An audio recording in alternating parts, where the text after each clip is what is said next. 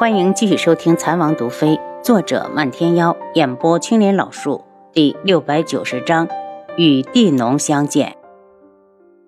七杀讪笑，王妃，我这也不是想帮帮鬼医吗？你家王爷知道吗？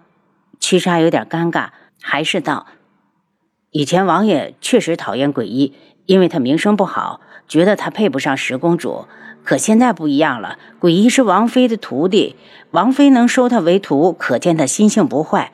再加上他对十公主一片痴心，属下才……楚清瑶打断他：“你胆子倒是不小，你就不怕黄姐恼羞成怒？”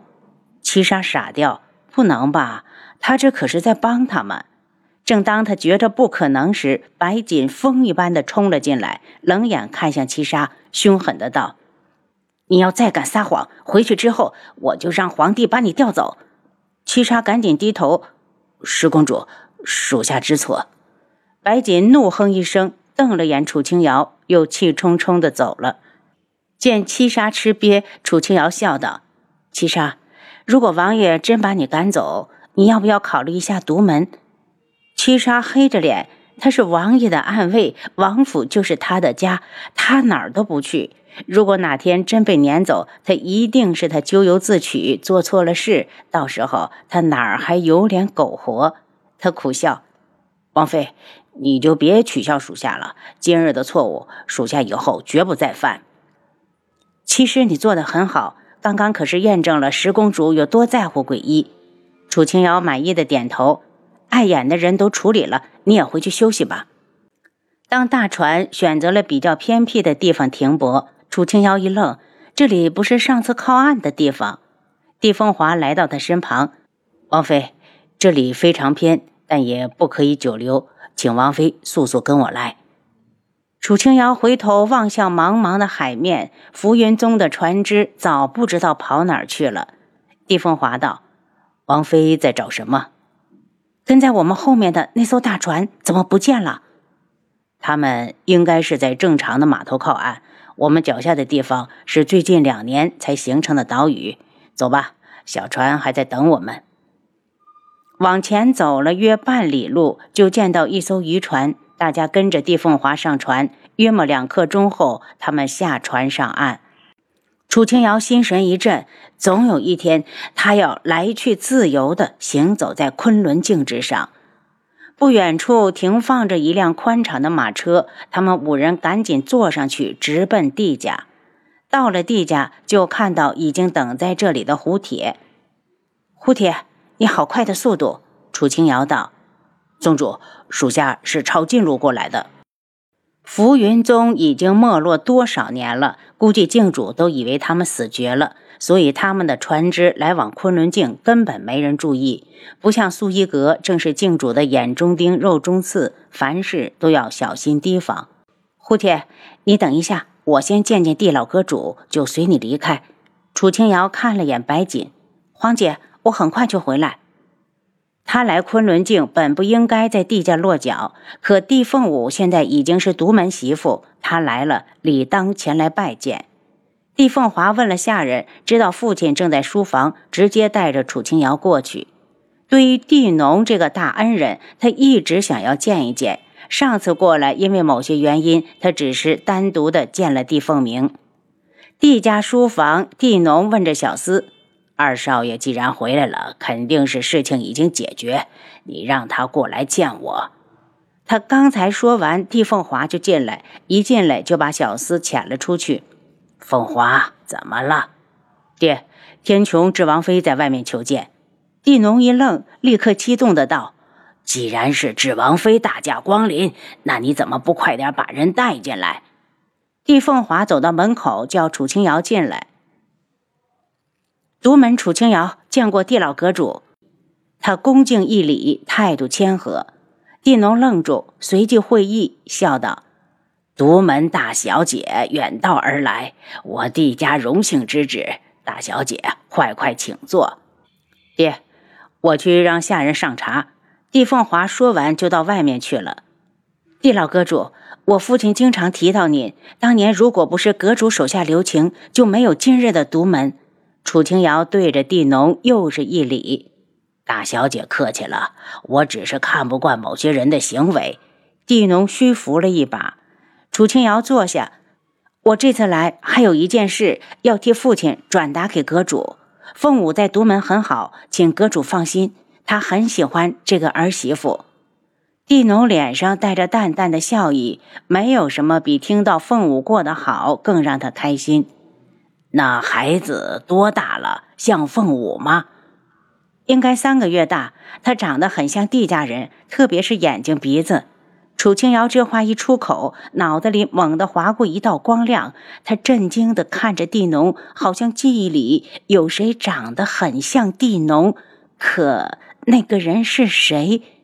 那就好，那就好。地农的声音打断了他的思考，他急切的道：“他们的婚礼操办了没有？还没有。”见地农脸色一变，他赶紧解释：“是凤舞想等少阁主去观礼。”地农脸色一僵，这丫头孩子都生了，还不办婚礼，成何体统？